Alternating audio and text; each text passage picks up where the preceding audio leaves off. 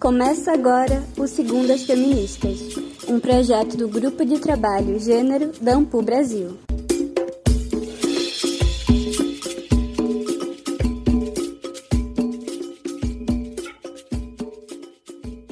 Olá a todas as pessoas que nos acompanham. Sejam muito bem-vindas ao nosso canal de História Online. Eu sou Cauana Sopelsa, doutora em História pela Universidade Federal da Grande Dourados e junto com as vozes e o trabalho da equipe deste podcast, divulgaremos pesquisas para ampliar o alcance das narrativas sobre mulheres, gêneros e feminismos. Em 2021, o ano 2, começamos a segunda temporada com a participação estendida a estudantes da pós-graduação em História e militantes feministas. Todas as segundas-feiras, traremos uma nova roda de conversa com quem faz história.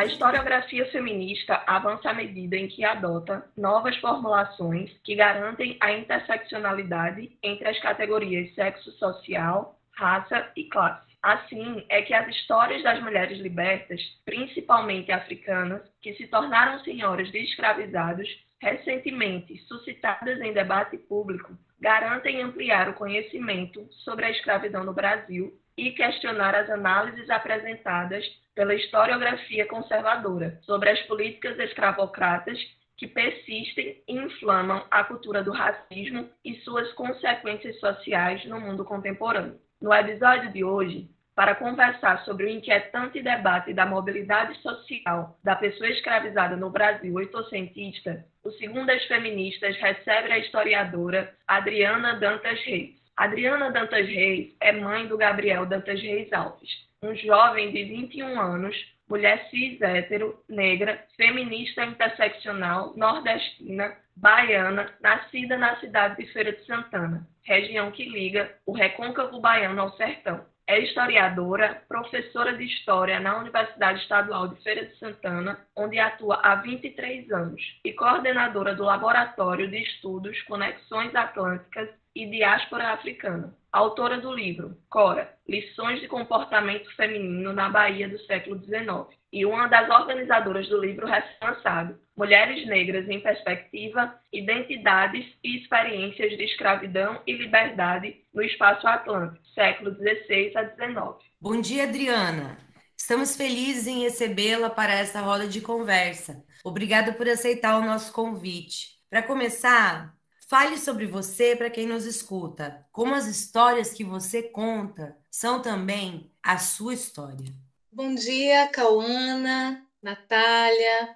Eu quero agradecer a vocês pelo convite, quero agradecer também a Andréa, que entrou em contato comigo. Quero dar um bom dia também aos ouvintes desse podcast. Muito obrigada, é uma alegria estar aqui com vocês nesse podcast que tem divulgado conteúdos feministas da maior importância. Eu agradeço também ao coletivo do GT de Gênero da Ampu Bahia, especialmente a Vânia Vasconcelos, uma das coordenadoras, por insistir na minha participação nesse podcast, indicar meu nome. É uma querida companheira feminista na academia. Eu não posso deixar de agradecer aqueles que vieram antes de nós, aquelas que vieram antes de nós, porque foram elas que inauguraram corajosamente essa relação intrínseca entre a história que fazemos e a história que vivemos. Somos nós, feministas, que desafiamos os debates filosóficos, políticos, acadêmicos e nos incluímos né, como seres pensantes, como indivíduos capazes não só de ocupar esse lugar de fala, acadêmico, intelectual, mas também de transformar. Então, as histórias que eu conto em textos oralmente também fazem parte da minha própria história e da minha atuação como professora universitária, como historiadora, ativista feminista, antirracista, e que dizem muito sobre mim e sobre a minha trajetória. Eu sou a quinta filha de uma família de oito irmãos, com cinco mulheres e três homens, portanto, a presença feminina, a presença de mulheres fortes, empoderadas, ela sempre foi muito importante na minha formação, na minha vida. Sou fruto de uma família mestiça, com uma mãe branca, de olhos azuis, e pai negro, mestiço de indígena com negro. E isso é importante pontuar na minha trajetória, pois de fato famílias mestiças são famílias atravessadas pelo colorismo, pela pigmentocracia. Né? Apesar da relação familiar, do afeto, do amor, a pigmentocracia, o colorismo está presente nas nossas experiências familiares mestiças. Eu nasci em Feira de Santana há 50 anos, uma cidade é, dos encontros, é uma cidade que está no meio entre Recôncavo e Sertão. Os meus pais foram imigrantes e vieram do sertão, da região de Paulo Afonso, para tentar a sorte na cidade de Feira de Santana, que é uma cidade comercial, é uma cidade que nasceu de uma feira livre, da feira livre, que ainda é extremamente forte. Eles mesmos foram feirantes e depois se tornaram comerciantes, é, pioneiros no, no, no comércio de produtos naturais em Feira de Santana. E eles fizeram esse percurso em algum momento é, que foi extremamente importante né, para a constituição da nossa família nesse contexto aqui dessa cidade é, que se chama a Princesinha do Sertão ou Portal do Sertão. Então, eu sou fruto dessa experiência, que é uma experiência urbana, mas que tem um contato muito próximo também do rural. Fui estudar em Salvador, aí fazendo vestibular para o curso de História em 1990, que eu optei por fazer, né, por influência de um professor meu que ensinava história a partir da questão marxista, a partir da luta de classes, do modo de produção. Isso influenciou muito para que eu decidisse fazer em segredo a inscrição para o curso de história, porque todos achavam que eu ia fazer direito, que eu ia fazer outra área, mas eu decidi fazer o curso de história exatamente porque eu me interessava por entender essas lutas de classes. Até o oitavo a oitava série, que era como chamava antigamente, hoje é o nono ano, eu detestava história, eu odiava história. Porque era uma história, veja, anos 70, né, início dos anos 80, era uma história conteudista, era uma história de personagens, de decorar datas e tal. Mas quando eu entrei no segundo grau, numa escola particular, porque eu era uma excelente aluna, então eu pleiteava fazer um segundo, um ensino médio, na época era segundo grau, numa escola particular, eu encontrei esse professor, o professor Eric, que ensinava a história para a gente a partir dessa metodologia dos modos de produção. Eu comecei a entender que havia opressores e oprimidos, que existia uma luta de classes. Então, essa história começou a me interessar e eu decidi fazer o vestibular e não desisti do curso, continuei até o final.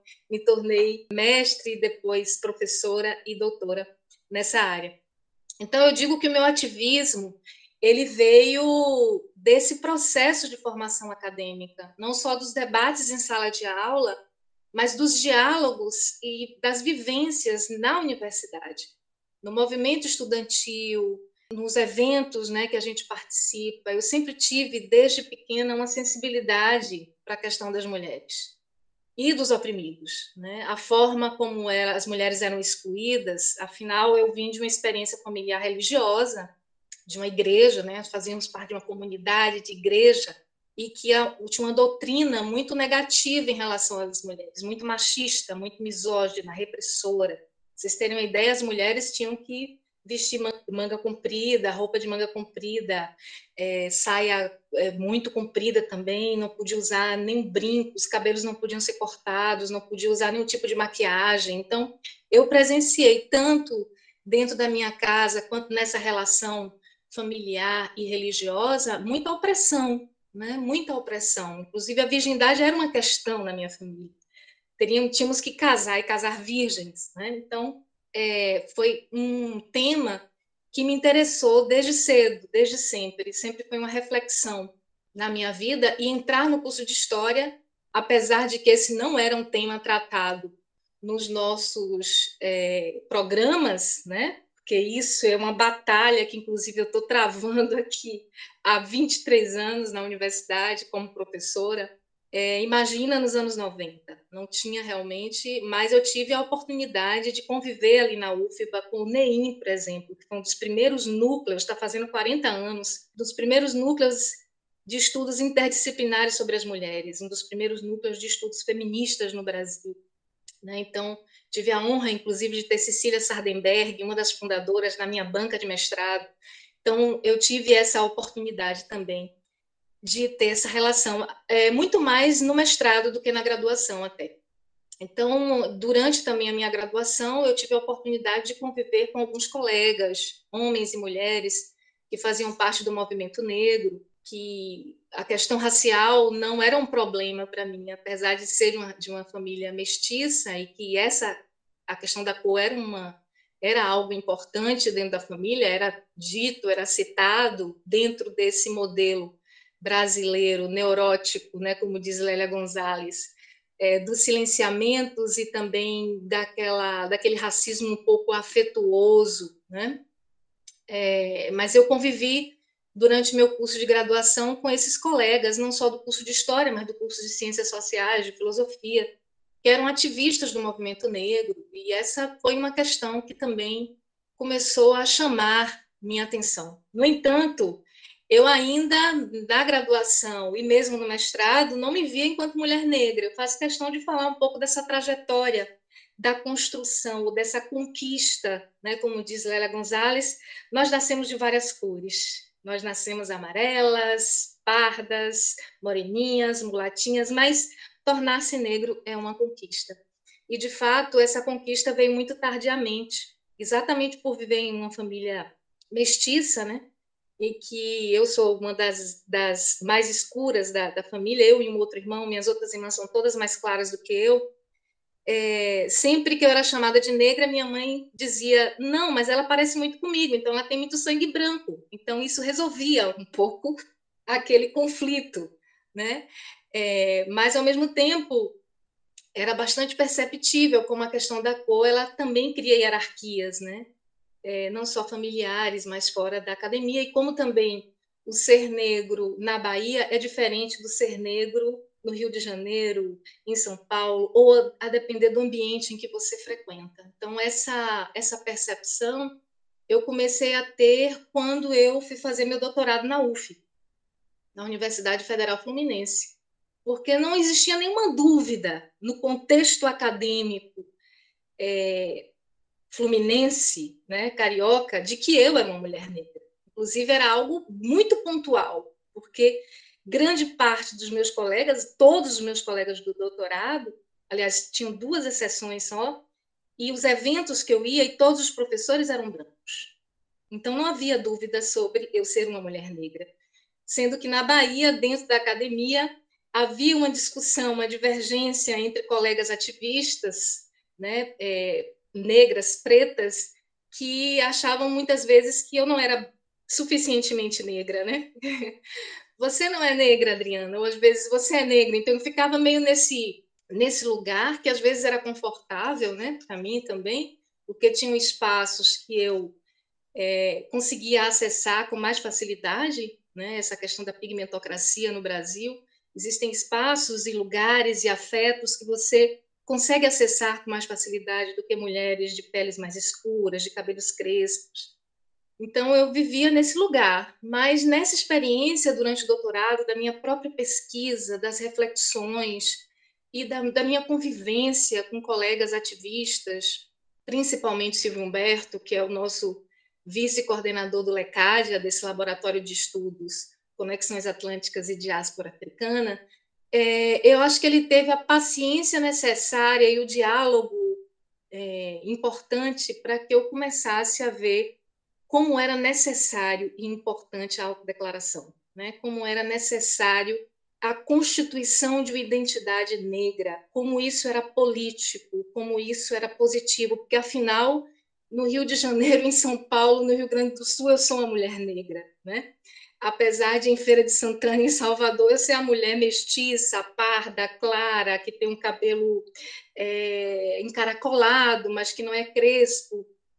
Então, eu comecei a entender, inclusive, eu acho que o ponto principal dessa, dessa de assumir mesmo e de me autodeclarar, porque eu tinha um pouco de receio né, de me autodeclarar, como se eu tivesse um pouco acessando ou, ou, me apropriando de alguma coisa que não era minha, que não era minha experiência, porque inclusive algumas colegas ativistas falavam um pouco sobre isso, foi quando eu ouvi uma entrevista de Sueli Carneiro.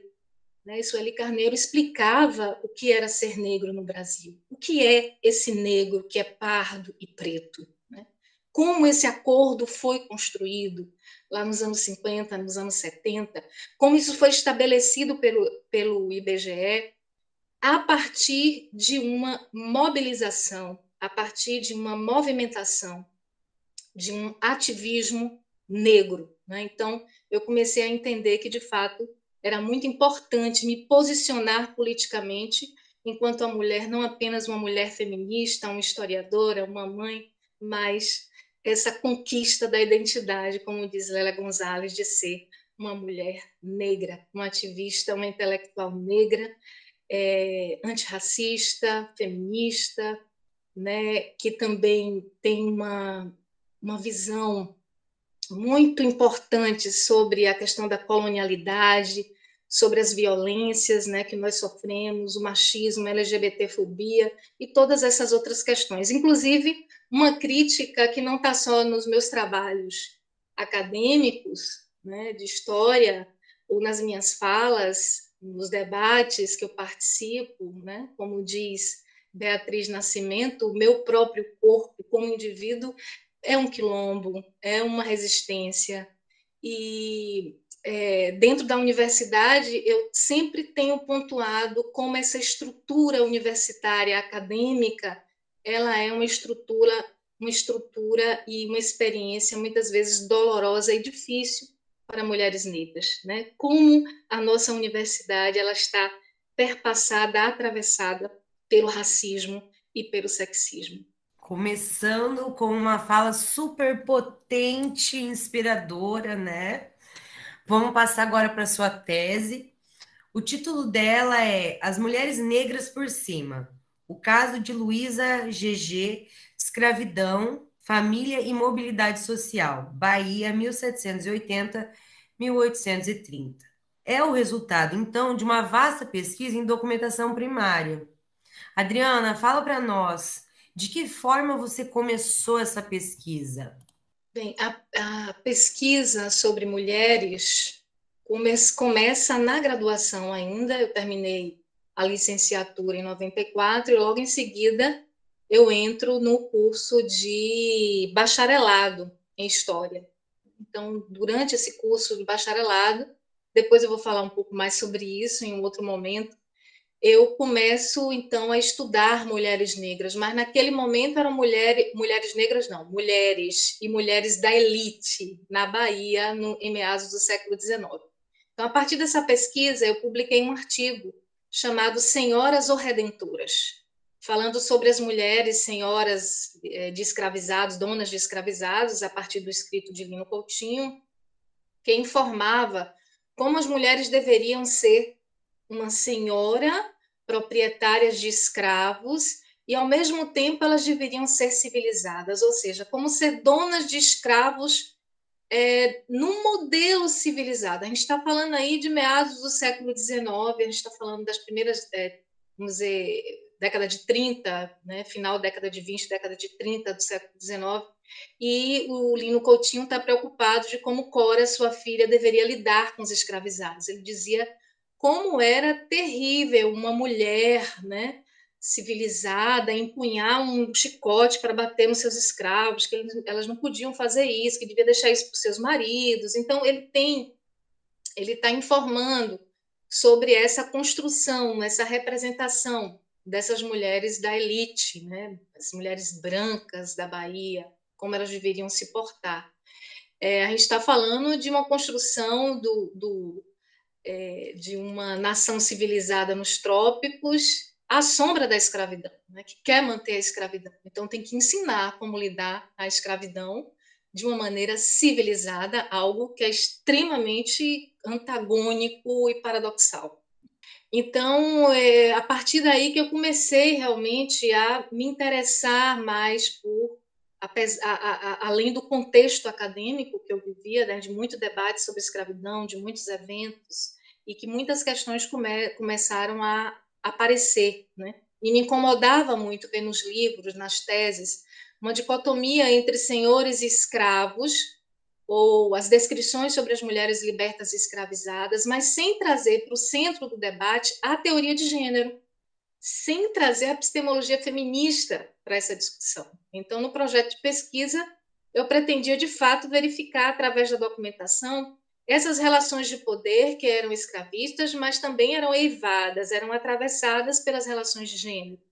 Eu, eu queria trazer o gênero como teoria feminista mesmo, inspirada em John Scott né, e em outras autoras, mas principalmente John Scott, que é uma historiadora, para discutir escravidão, né, trazer essa discussão para discutir escravidão para o centro do debate da escravidão no Brasil. Então, afinal, o que era ser senhor, o que era ser senhora, o que era ser escravizado, ser escravizada, que na época a gente não usava ainda esse, esse termo escravizado, era escravo, escrava, né? Muita coisa mudou é, de 10 anos, mais de 10 anos, foi em 2010 que eu defendi minha tese. É, então, eu tinha definido inicialmente o século XIX e iniciei a pesquisa, comecei a fazer pesquisa nos livros de registro de testamentos no Arquivo Público do Estado da Bahia, nos, nesses registros do início do século XIX, os que estavam disponíveis, né? que tinham muitos que não estavam disponíveis. Então, logo no início da pesquisa, eu localizei o testamento do capitão Manuel de Oliveira Barroso, que era um proprietário de terras, um proprietário de um engenho chamado Engenho Aratu, localizado na freguesia Nossa Senhora do Ódio Paripe, que é, no, no, século XVIII, localizam essa freguesia ali no início do Recôncavo, no século XIX, Cátia Matoso localiza como um subúrbio de Salvador. É, e tanto o testamento do capitão como o codicílio que tinha, né, apenso à documentação, é, eram extremamente minuciosos sobre a sua família, é, formada por uma mulher de origem jeje, que era Luzia Gomes de Azevedo, tá aí porque Luzia Gege, eu chamo ela de Gege, mas na documentação tem mulher é, Luzia Gomes de Azevedo, seus filhos pardos, que eram quatro homens e duas mulheres, todos ex-escravos dos seus pais, e que ele informa ter reconhecido por ordem régia como filhos legítimos e deixa seus filhos como inventariantes e herdeiros. Então, o capitão, ele também teve uma filha branca, e aí eu ficava assim, tentando encontrar a explicação para aquela escolha dele, né, para aquela família tão diferente, que ele faz questão de de, de falar de forma minuciosa, aí eu pensava assim, não, mas ele, ele não casa e não tinha mulheres brancas, né? Como a historiografia fala. E ele diz assim: não, eu tive uma filha branca com uma mulher branca desimpedida que está no convento tal. E eu comecei a entender que o capitão, de fato, escolheu aquela família, escolheu Luzia e seus filhos para ser a sua família principal, né? Então, essa é a história da minha tese, a história principal. É claro que Luzia ela está no centro dessa discussão. Eu me apaixonei por essa história, achei ela muito surpreendente. Eu encontrei muitos documentos, como o inventário do capitão, o inventário do seu filho, Sutério de Oliveira Barroso, vários registros em livros de escrituras públicas, documentação eclesiástica, como, como registro de casamentos, batismo, óbito e outros documentos. Né? Então, foi uma vasta pesquisa, uma documentação primorosa, mas que sobre Luzia especificamente eu encontrei pouca coisa. Eu encontrei mais sobre seus filhos, suas filhas, é, também encontrei pouco. Os homens aparecem mais porque eles fazem mais negócios, eles eram proprietários de escravos, eles estavam comprando, é, batizando seus escravos, eles estavam sendo é, padrinhos de casamento, eles tinham afilhados, então tem, eles aparecem mais na documentação do que as mulheres. As duas filhas ele casa, inclusive com dote, né, tem o nome dos seus maridos, mas eu não consigo aprofundar muito essa pesquisa. Mas seus filhos, seus quatro filhos, são proprietários e são aqueles que vão, de fato, herdar os seus bens e vão, inclusive, ser o inventariante né, dos seus bens. Então, essa família tratava-se de um processo de mobilidade social, de uma família negra, onde a mater é uma mulher jeje, de origem africana, da África Ocidental, né, que veio escravizada para o Brasil, é, inspirada em, em Hebe Matos, eu digo que Luzia é uma ponte nesse processo de experiência entre escravidão e liberdade, nesse processo de mobilidade social. Como outras foram aconteceram no Brasil afora e na Bahia, como eu posso citar a Chica da Silva e outras mulheres estudadas por Júnia Furtado em Minas Gerais e também Eduardo França Paiva, que estuda as mulheres libertas em Minas Gerais no século XVIII. é, como assim as pretas estudadas na pesquisa primorosa de Sheila de Castro Faria, que foi minha orientadora o Rio de Janeiro e São João del Rei, também no século XVIII e início do século XIX. Então, essas mulheres elas aparecem na documentação, tanto no século XVIII quanto no século XIX.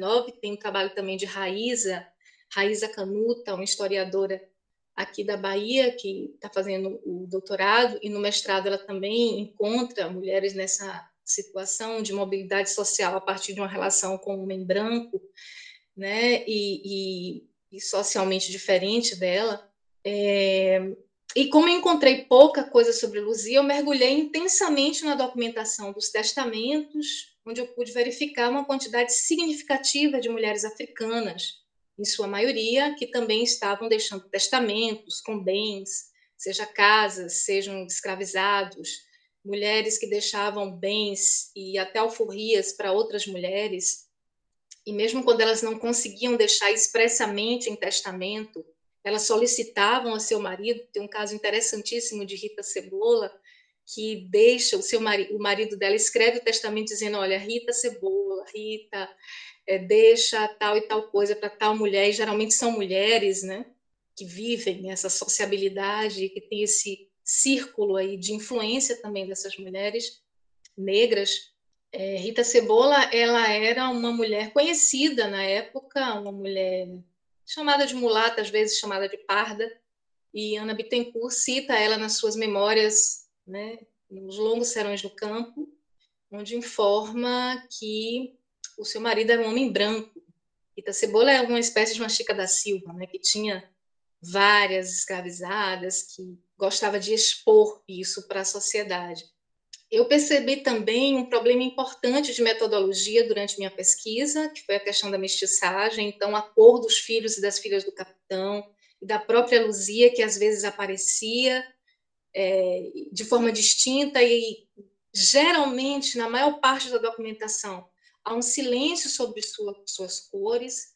No próprio testamento do filho dela, é, de Sutério de Oliveira Barroso com o capitão, ele apenas cita o nome do pai e da mãe, não diz que Luzia era uma mulher africana, nem diz que ele é um homem negro, ex-escravo. Então, eu percebi que essa é uma questão importante, que, aliás, a historiografia já tem levantado há algum tempo. Precisamos discutir a questão do racismo, da cor, do aparecimento ou do desaparecimento, do silêncio da cor, como diz Hebe, né? Hebe Matos muitas mulheres deixam testamentos com muitas características de vida e de círculo de sociabilidade com mulheres negras, como se elas fossem mulheres negras, mas a cor dessas mulheres não aparece. Então, eu acho que é algo como diz Lélia Gonzalez, que ela chama da neurose da cultura brasileira, o silêncio das cores como um sintoma, um recalque que se tenta esconder e no caso da época, no início do século XIX, tem uma relação direta com o passado escravo, com a cor, com a condição, tinha uma relação direta entre cor e condição. Né? Então, eu acho que essa é uma questão importante é, no trabalho. E é, é importante também informar a quem tiver acesso à tese disponível lá no site da UF, que ela é datada, ela é uma tese defendida em abril de 2010, e naquele momento, e mesmo durante meu doutorado, dentro da academia ou fora dela, esses debates de aprofundamento sobre pensadoras negras, literatura, escrita de mulheres negras, o cyberativismo do feminismo negro, ainda não estava efervescente no Brasil bem como as traduções das pensadoras negras norte-americanas, Bell Hooks, Angela Davis, Patricia Hill Collins.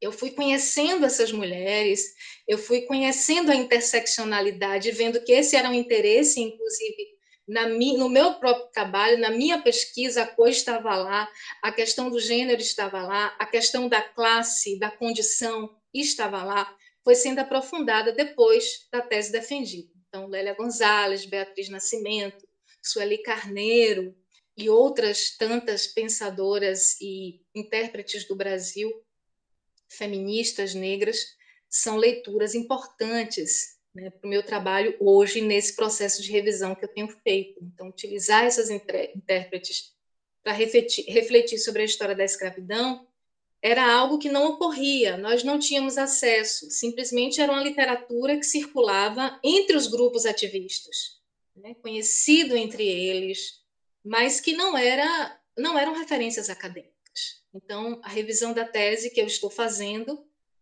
porque há uma cobrança grande de que ela seja publicada, é uma revisão que vai trazer essa discussão da interseccionalidade que eu já ensaiava quando eu incluía a questão de gênero, a cultura sexual, a escravidão, a cor. É, e eu posso dizer que dentro da academia, na Bahia e no Brasil, mas principalmente aqui na Bahia, onde eu circulo e faço parte da academia, esse debate do feminismo negro ele tem se fortalecido muito mais nos últimos cinco, sete anos, ou um pouco mais. Né?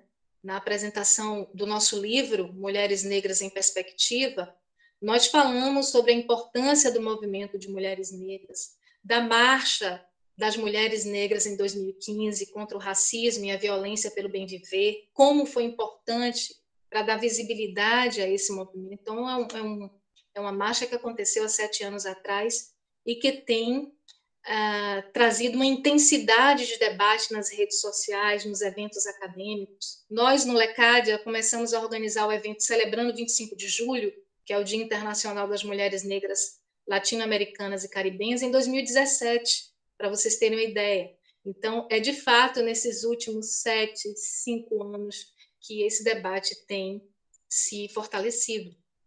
Não significa que outros coletivos e debates e eventos não ocorressem nas universidades. Na minha universidade, por exemplo, ocorria e existem grupos né, já constituídos há algum tempo. Mas esse evento ele é um marco de denúncia sobre a opressão em torno das mulheres negras no Brasil.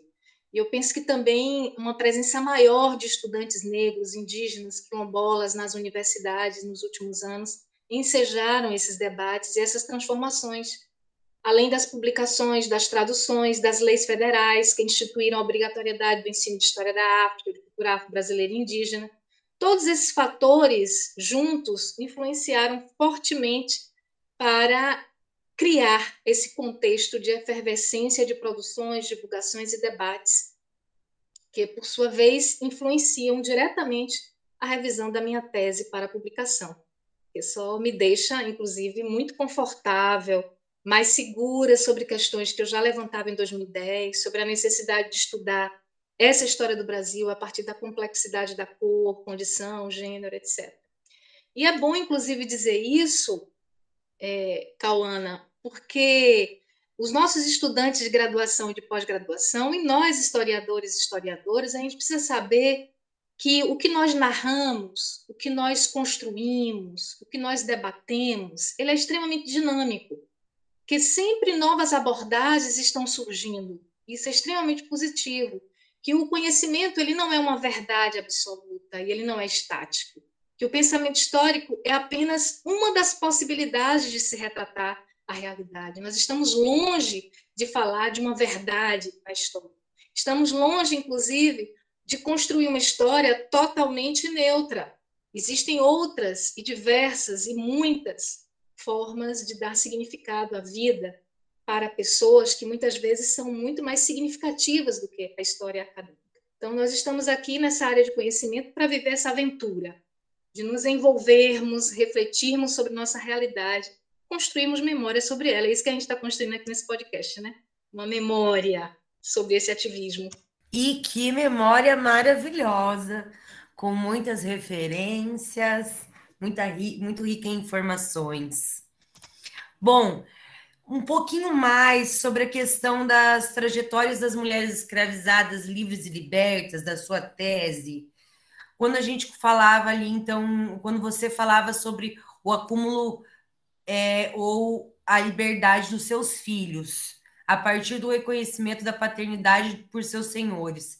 Esses casos, Adriana, eles foram comuns? É, então, como eu falei, é, já adiantei um pouco, bastante, né, sobre a tese e essa, e essa minha pesquisa.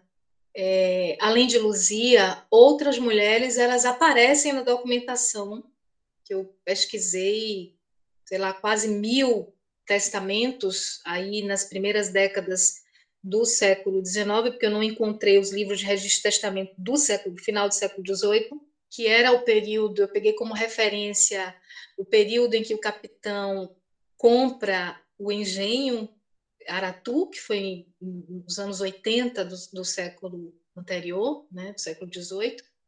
É, então aparecem algumas mulheres, aparecem mulheres, aparecem inclusive mulheres pardas, que eram casadas com homens brancos portugueses.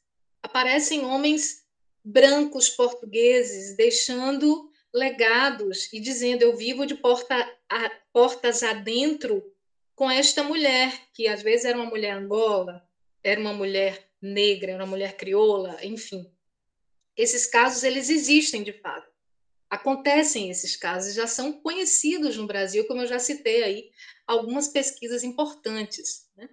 A alforria também, ela é uma, é, é, ela faz parte dessa estrutura escravista. A alforria é uma instituição da escravidão brasileira da maior importância, porque ela traz essa possibilidade e essa, essa esperança da liberdade. Grande parte das alforrias elas são muito mais uma promessa do que algo efetivo. E as mulheres têm uma presença muito grande nesse processo de alforria. Raíza Canuta está construindo uma tese agora sobre alforrias na Bahia nessa perspectiva do gênero, né? da discussão do gênero, da interseccionalidade, muito importante, muito interessante. Então, outras tantas mulheres, então existiam esses casos, de fato, parecidos com o de Luzia Gege, o de Chica da Silva, de Rita Cebola e de outras mulheres que aparecem inclusive no meu trabalho, mas existiam também mulheres negras, geralmente africanas, que informavam que os seus bens foram oriundos da sua própria agência e comércio, ou seja, através do seu próprio trabalho. Apesar de nem sempre estar explícito na documentação a ocupação dessas mulheres, geralmente ela, elas trabalhavam no pequeno comércio, na venda de alimentos na rua, no comércio a retalhos, como era chamado. Então, nós sabemos, inclusive, que essas mulheres elas alimentavam as cidades, as ruas, os centros urbanos, mas também as lavras de ouro, de diamante, elas estavam presentes, né, com, é, mercadejando, e isso era muito comum para as mulheres africanas. Elas faziam isso em África. Aliás, Sheila, no texto dela sobre damas mercadoras, ela vai dizer, e também na, na própria tese dela, que precisa também ser publicada como livro, é, na, na tese de titular, ela vai falar que, inclusive, mulheres pobres também, portuguesas, mulheres brancas, também ocupavam esse, esse espaço né, do mercado, do, do comércio, é, a retalho do comércio de alimentos nas cidades. Então, é, existiam sim esses casos dessas mulheres, nós temos acesso a eles, principalmente porque elas deixaram esses testamentos, mas não é significativo, não é algo que possa dizer assim, existia de fato uma harmonia, existia uma possibilidade de mobilidade social franqueada a essas mulheres, havia essa harmonia que Gilberto Coelho fala, não. Inclusive porque grande parte desses processos, inclusive existem mulheres negras africanas casadas também, que deixam seus inventários, seus testamentos. Então, muitos desses desses pecúlios, desses bens são construídos coletivamente, em conjunto, em família, ou dessas mulheres com outras mulheres.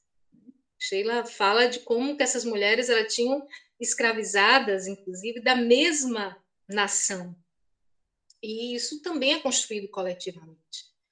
É, é um processo de vivência e de sobrevivência no contexto escravista extremamente é, cruel e violento. Né? Então, o caso de Luzia Gege, que é semelhante ao de Chica da Silva, apesar de eu não conseguir muita documentação sobre Luzia, como Júnior Furtado consegue para Chica da Silva, é um caso que traz várias questões incômodas sobre o Brasil escravista e que, se essas questões forem mal colocadas, como nós debatemos lá no, na live sobre Sinhas Pretas, como aconteceu nas publicações que foram feitas na Folha de São Paulo, enfim, de uma publicação é, que foi feita sobre Sinhas Pretas na Bahia, por uma pessoa que não é historiador, ou se elas forem vistas pelo viés freiriano de harmonia entre raças, pode levar a uma interpretação totalmente equivocada apesar desses casos esporádicos é, de uma relação de afeto e de família, que eu considero relações amorosas de fato acontecerem entre esses indivíduos, porque essas mulheres têm um potencial humano de vivenciar esse tipo de relação e tornar-se uma relação familiar, não necessariamente a partir do casamento, que é proibido, inclusive, entre desiguais. Né? Lélia Gonzalez ela fala no seu texto sobre racismo e sexismo no Brasil, na cultura brasileira, desse potencial das mulheres negras, né, de vivenciar. Quando ela critica a abordagem de Caio Prado sobre a ausência de possibilidade de amor entre um homem branco, um senhor e uma mulher negra. E Lélia Gonzalez vai criticar. Então, no entanto, não se pode negar que o estupro é estrutural ao patriarcado e ao escravismo. Não se pode negar que grande parte da população mestiça, mulata ou parda, que são várias denominações, cabra, etc., como eram chamados na época, era fruto de violência contra as mulheres, violência sexual contra as mulheres negras, que eram mais vulneráveis naquela sociedade onde homens brancos têm total controle. Eu acho, inclusive, pelo fato dessa. Acho não, né? É, é Camila Collin e eu mesmo, na minha tese, em outro texto que eu publico sobre gênero como categoria útil para a história da escravidão, eu vou falar como que essa, esse sistema, que é extremamente opressor e que é patriarcal, ele fragiliza tanto as mulheres, e principalmente as mulheres negras, que as brechas que são abertas para a alforria e para esse processo de acumulação de pecúlio, para elas é mais fácil, porque elas amedrontam menos a estrutura patriarcal elas, elas não causam tanto medo à estrutura patriarcal. Daí o título da tese, que é uma inspiração no texto de é, Natalie Davis, As Mulheres por Cima, naquele livro dela, Culturas do Povo, né, que ela vai falar como que essas mulheres elas se tornavam símbolos e, e ao mesmo tempo que elas são utilizadas, é, inclusive em barricadas, são colocadas na frente, mulheres se disfarçam de homens, né? Porque aí eles são, são menos. É, é, é, é, não são pegos, porque são considerados né, inferiores. Enfim, mulheres que são presas, os homens vão lá soltar, eles colocam elas na frente né, da, da, das barricadas, enfim. Eu, eu construí o, o, título desse trabalho inspirada em, em Natalie Davis, que fala sobre essa França aí no final do século XVIII e como essas mulheres elas invertem esse lugar é uma estrutura extremamente opressora, excludente, violenta, e que diz: olhe, vocês não são nada, vocês são louquinhas, né? vocês são crianças, vocês são histéricas, e elas usam esse mesmo discurso a favor delas. Eu penso que no, na escravidão, na história do Brasil, as mulheres negras fizeram a mesma coisa. Elas usam esses discursos construídos contra elas a seu favor. E aí elas ficam por cima, entende? Elas ficam por cima.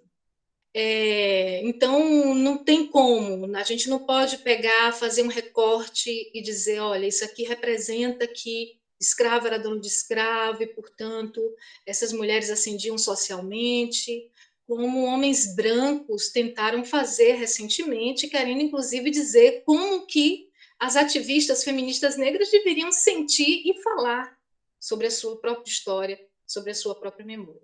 Então, é importante alertar de que essas histórias reais, que de fato ocorreram, dizem muito sobre nós, para a nossa potência humana, de transcender não apenas uma resistência, né? transcender essa ideia de resistência, que é como se a gente estivesse apenas tentando sobreviver, né? uma questão muito só econômica. Nós estamos falando de existências, nós estamos falando de vida, como reivindica Beatriz Nascimento. Ela diz que precisamos falar das histórias do negro no Brasil vivo, do negro humano, não apenas do sofrimento, não apenas dele tentando escapar desse sistema tão opressor. E esse foi, inclusive, segundo ela, um, um dos pontos de discórdia com o movimento negro. Está lá na fala dela no filme Ori, que eu recomendo a vocês que assistam também pensamento de Beatriz Nascimento é extremamente importante, como também os livros organizados é, por Alex Hatz, né? Eu sou Atlântica e o livro agora Histórias escritas por mãos negras.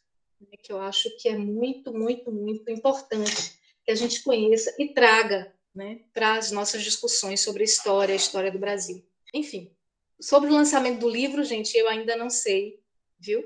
Porque é bom sempre dizer que eu estou falando que eu estou fazendo uma revisão dessa tese e que esse livro vai sair, eu só digo que esse ano não sai. Bom, a gente espera, Adriana, né? Vale muito a pena.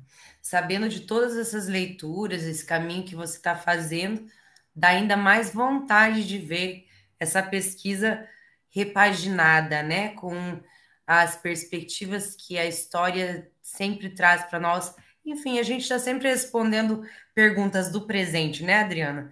Que bom! Por isso a gente pode refazer algo que já, já era interessante, né? Estamos esperando. Vamos lá, próxima pergunta. É, Adriana, fazer história das mulheres é um ato político que perpassa debates relacionados ao racismo, gênero, patriarcado e a difícil mobilidade social para quem é pessoa negra no Brasil. Enquanto pesquisadora, que dica você nos daria para abordar essas questões de significativa importância, considerando que estamos em ano eleitoral? Muito importante essa reflexão, essa pergunta.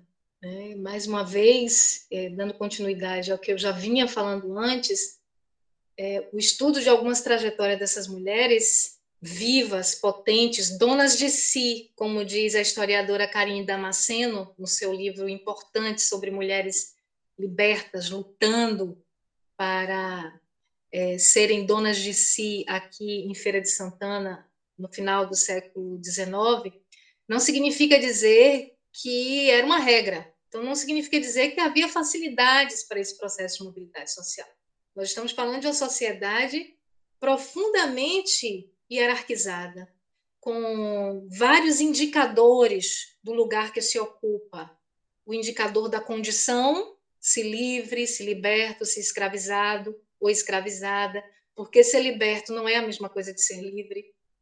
Mas talvez ser de uma geração distante da escravidão tornasse o liberto a liberta sem indicação de cor nos documentos, então, existem ainda muitas possibilidades de pesquisa serem feitas na Bahia e no Brasil sobre efetivamente o racismo, que apesar de ser um conceito biológico do século XIX, já existia como qualidade social.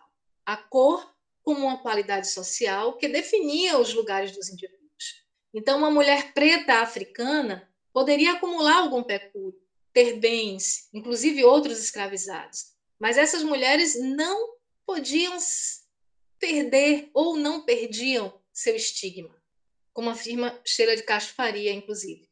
O estigma não só de um passado escravo, mas de uma cor que marca esse lugar né, social. Ele permanece na cor dessas mulheres. Então, elas não ascendem ao topo social. Cecília Soares, que é uma pioneira no, no estudo da história das mulheres negras na Bahia, ela retrata no seu livro, que é resultado da sua dissertação de mestrado aí do acho que é no final dos anos no início dos anos 90, essa dissertação de Cecília, ela relata um fato que aconteceu na Bahia em que as, a população, a sociedade se une para alforriar uma escrava branca. Uma mulher que era escravizada, provavelmente tinha nascido com a pele mais clara, e que eles se mobilizam para alforriar. Porque não tem como, né? no Brasil não tem escravo branco. No Brasil escravizado, posição subalterna, tem cor. Né? E a depender da sua cor, a depender do seu cabelo, a depender dos seus traços, esses lugares vão sendo apontados para você. Então, homens brancos proprietários, eles têm sim o poder de escolher, de ter uma relação estável com algumas mulheres negras, viver com elas, reconhecer seu filho, seus filhos, é, crioulas, pardas, africanas, Rita Cebola, Chica da Silva, são mulheres mulatas, chamadas de mulatas, às vezes chamadas de pardas, mas é, Luzia é uma mulher jeja, é africana. Então, eles estavam em lugares distintos. É, os estigmas, eles permanecem. Essas mulheres, elas não são vistas pela sociedade, nem ocupam os mesmos lugares que as mulheres brancas ocupam. Nunca, jamais. E as hierarquias é, se encarregam de estabelecer qual é o lugar de cada um. Os filhos do capitão, por exemplo, é, eles Não aparece a cor deles, nem grande parte da documentação não aparece. Eu sei que eles são negros porque o capitão fala da origem deles. Eu encontrei ah, o testamento do capitão primeiro. Se eu tivesse encontrado o testamento do filho dele, Sutério, eu não daria a menor importância, porque não tem nenhum indício de que aquele homem é um homem negro. E o que nós vemos nas cartas trocadas entre os amigos brancos dele, porque ele deixa dois irmãos é, como herdeiro e testamenteiro, que eram muitos seus amigos, que eles trocavam muitas cartas, é dizer que eles viviam como animais, que eles eram crápulas. Isso são os irmãos brancos trocando entre si. E não está falando só dele, está falando da família. Então, isso é um indício de que, apesar de deles serem homens proprietários, a cor deles estava lá. O passado escravizado deles estava, estava diretamente relacionado a essa cor, que é um fator determinante né, para é, estabelecer esse lugar social que essas pessoas ocupam. Então, agora mesmo, recentemente, está sendo divulgado, o Fórum Brasileiro de Segurança Pública tem divulgado os dados sobre o anuário né, da, de 2021. E as mulheres negras, elas aparecem em todas as situações, seja de violência doméstica, de perda de renda, emprego, insegurança alimentar, as mulheres negras periféricas são as mais atingidas. Então, já está mais do que provado por diversos estudos como o racismo e o sexismo estrutura a sociedade brasileira, assim como as histórias dessas poucas mulheres. Nós podemos dizer que as mulheres também são aquelas que mais entram nas universidades, são as de maior nível de escolaridade, mas ainda são aquelas que ganham os menores salários, aquelas que ocupam menos postos de poder, inclusive na política, nos parlamentos municipal, estadual e federal. Então, perceber essa interseccionalidade de opressões, de poderes, que coloca sempre as mulheres negras nas situações mais vulneráveis, precisa ser enfrentada no Brasil. E esse é um momento, um momento sui generis, importante. Nós temos que ter como referência. As mulheres negras têm se organizado, em, já há muito tempo, mas agora de uma forma mais efetiva, em coletivos, em grupos. Nós temos a construção da Coalizão Negra por Direitos, que é um grupo grande, forte, em defesa dessa participação política das mulheres e homens negros na política, efetivamente no Brasil. Como diz a minha candidata a deputada federal, aqui na Bahia, Vilma Reis, que é uma ativista importantíssima negra aqui na Bahia, ela diz: Nós precisamos mudar a fotografia do poder. Chega de ver homens brancos naquelas fotografias, aqueles homens brancos decidindo sobre as nossas vidas, né? nos estabelecendo políticas públicas que nos mata, que mata nossos filhos, que nos exclui. Nós precisamos estar à frente, como Marielle, por Marielle, que é a nossa representação maior nessa, é, nessa força né, das mulheres negras na política. Nós vamos votar em mulheres, precisamos votar em mulheres, em homens negros, politizados. Também não, não basta ser negro, não basta ser negra.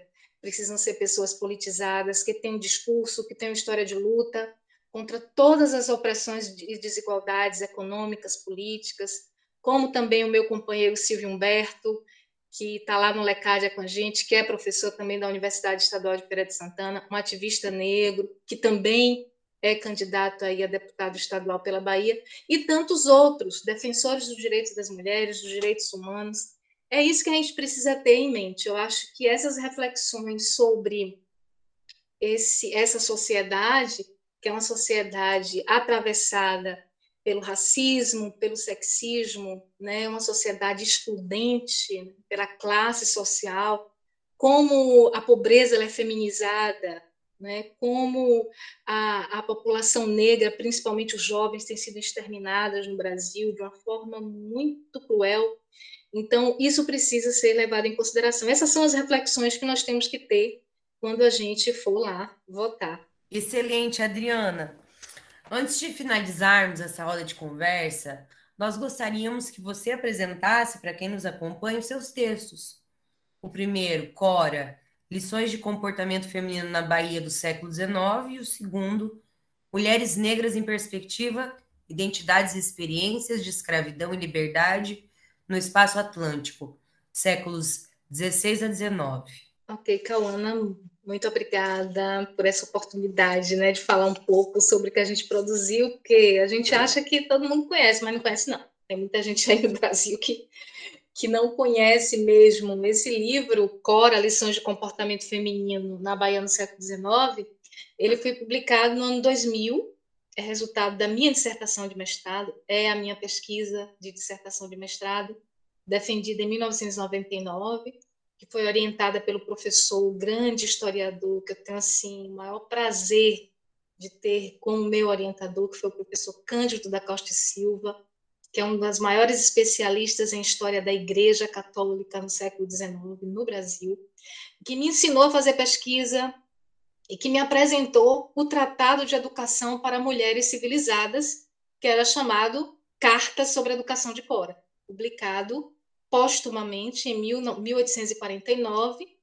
Esse livro, né, esse, esse tratado, que eu chamo de um tratado de educação, essas cartas, foi escrita pelo médico Joselino Coutinho, que foi o primeiro diretor da Faculdade de Medicina, era um homem muito importante na política baiana e brasileira no século XIX.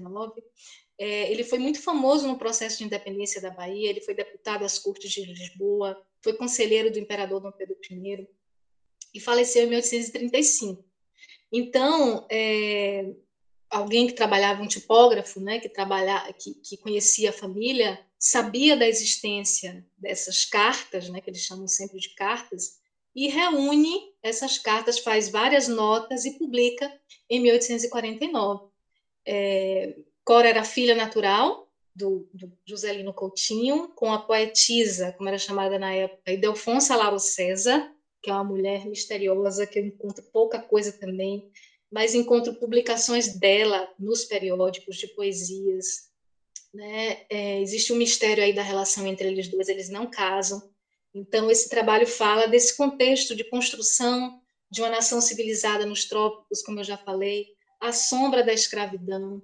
O livro trata como Cora deveria ser criada desde tenra infância. Ele fala de Cora desde Cora muito pequenininha, é, são as fases setenárias, né, de sete em sete anos, uh, até tornar-se uma mulher e atingir um, o status de casada, como estava estabelecido por sua natureza, que era assim que ele dizia, né? A natureza, naturalmente, minha filha, você tem que casar. Mas foi uma publicação que gerou um impacto muito grande, um debate intenso, principalmente com a Igreja Católica, porque Lino Coutinho ele era adepto das ideias das luzes, ele era adepto da moral universal, né? ele lia esses autores todos, inclusive as cartas sobre a educação de Cora têm uma inspiração muito grande russoniana, né? de Emílio. Se a gente lê Emílio lá, Rousseau está falando sobre isso, essa educação. E quem é essa mulher de Emílio? Né? Ideal para Emílio. É, muitos, que inclusive ele diz assim, Emílio, você não pode jamais ter uma mulher é, dada à literatura, porque não tem nada mais horrível do que uma mulher filósofa. E ele fala isso irônico, né, querendo ser muito irônico, dizendo que as mulheres não podem jamais ser filósofas. Existiam muitas mulheres filósofas dentro do mesmo momento que o Rousseau está escrevendo isso. Então, é, foi uma publicação que gerou esse impacto. Eu trabalho principalmente com periódicos, periódicos católicos e periódicos de uma maneira geral. Eu é, fala um pouco desse contexto na Bahia, dessa construção, desse, de, de, desse contexto de uma sociedade em que quer reproduzir um pouco do que está acontecendo no Rio de Janeiro com a corte, né? as cortes, a, a corte portuguesa que veio para o Brasil e esse processo de independência, como eles tratam e como eles acham importante que as mulheres sejam mulheres educadas para criar os cidadãos da pátria, os cidadãos da nação, brasileira, mas sempre a escravidão está ali presente. É um tema que na dissertação eu não vou aprofundar muito, eu fico muito nessa questão mesmo das mulheres e é uma coisa interessante porque na época eu entro em 96, né, na, na no mestrado e na época tinha alguns trabalhos, inclusive na Bahia, que falava educação das mulheres, mulheres, mulheres, muito no genérico, né? A ideia da mulher universal. E quando eu comecei a ler sobre Cora, eu falei, não, ela não, ela não é as mulheres. Cora é a referência de mulheres da elite. Então, eu deixo isso muito claro no meu trabalho. Eu estou trabalhando com a construção, com a representação sobre o que é ser uma mulher civilizada no Brasil, que se quer um país civilizado com a manutenção da escravidão. Né? Ele, inclusive, diz isso, que a gente precisa acabar com essa educação mais rotineira das mulheres, né? Que, enfim, como é que vai ter uma nação civilizada com as mulheres da elite sem ter essa representação? Então, é o momento dos salões, né? A de Pinho, salões do segundo reinado, que acontece da Condessa de Barral, que abria salões no Rio de Janeiro, essa socialização da elite, essa é, é, essa é, como é que, que Norberto Elias fala, é, essa corte, né, essa etiqueta cerimonial da corte que vai sendo construída pela elite brasileira e que as mulheres são fatores importantes. Inclusive, elas começam a reivindicar a educação, né? elas começam a escrever, elas abrem muitos é, jornais, periódicos femininos, mas sempre falando dessa feminilidade, né? desse discurso da feminilidade, mas colocando a educação como algo importante. Muitas delas influenciadas pelas europeias, né? que estavam discutindo aí também o sufragismo já lá mais no final do século e que no Brasil vai chegar no início do século XX.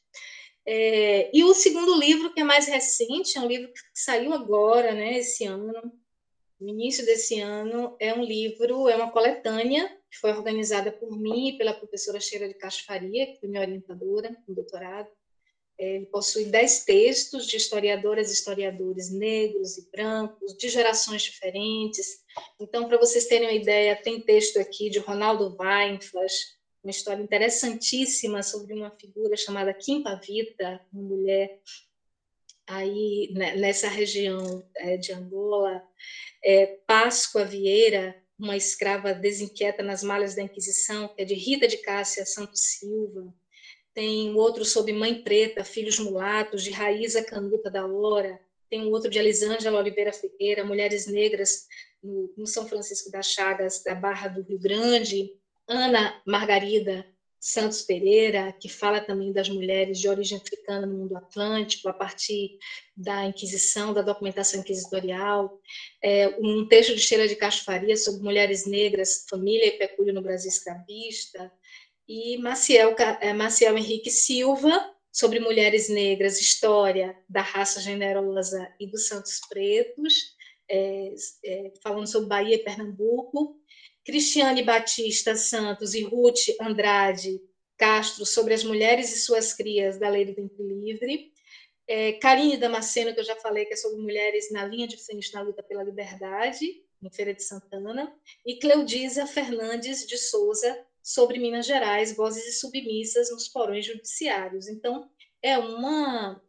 É, a gente trouxe assim trabalhos muito novos, muito recentes mas também trabalhos acadêmicos fruto de pesquisa, de pesquisa com fonte primária, é, importante, que é, acho que é uma contribuição importante aí para a reflexão sobre a história das mulheres negras no Atlântico, no espaço atlântico. Não é só no Brasil, mas no espaço atlântico. E, inclusive, eu recomendo a apresentação da, do livro porque ela fala desse contexto que nós estamos vivendo, das mulheres como sujeito de suas histórias, das mulheres como produtoras do conhecimento, das mulheres negras, principalmente, como intelectuais, e o protagonismo das mulheres negras na construção dessa, dessas novas epistemologias, como, por exemplo, a categoria interseccionalidade, né? que é uma categoria muito democrática, né? que inclui, que vê a sociedade que vê a história de uma forma ampla, não focando em apenas em, um, em uma categoria, mas vendo como elas são construídas, uma em relação à outra. É isso. Recomendo as leituras. Obrigada, Adriana, pela conversa. Obrigada por nos é, encher de informações, de referências, por trazer para a gente perspectivas e experiências que levam, nos levam a pensar, então, não somente na luta, mas na vida, na existência das pessoas negras no nosso país. Peço agora para que você faça as suas palavras finais para a gente finalizar de vez o episódio. Eu só quero agradecer, né? Agradeço muitíssimo, agradeço também às ouvintes, os ouvintes que estão aí nos ouvindo por essa oportunidade. Em um momento como esse que vivemos tão difícil, que tentam silenciar nossas vozes, ter um espaço como esse para falar das nossas pesquisas, de como elas nos afetam e como são, elas são afetadas por nós, por nossa experiência enquanto mulheres, mulheres plurais, né? Mulheres negras, mulheres pardas, pretas, brancas, enfim, nós somos muito plurais. É, é uma dádiva, né? É é uma coisa importante. Então, eu preciso agradecer muito a vocês pelo convite. Muito obrigada e vida longa a esse podcast. Obrigada mais uma vez, Adriana. Obrigada por todas as pessoas que nos acompanharam nesse episódio. Esperamos vocês na semana que vem com mais conhecimento produzido pelo podcast mais feminista da história. O Segundas Feministas, é claro. Até lá. Para saber mais sobre o tema tratado neste episódio, indicamos o vídeo intitulado Sinhás Pretas no Brasil Escravista em Debate, que se encontra online no canal do YouTube da Ampu Nacional. Gostou do programa? Na segunda temporada tem muito mais. Não esqueça de nas redes sociais e curtir esse episódio. Até a próxima! Eu quero andar pelo mundo afora, vestida de brilho e flor.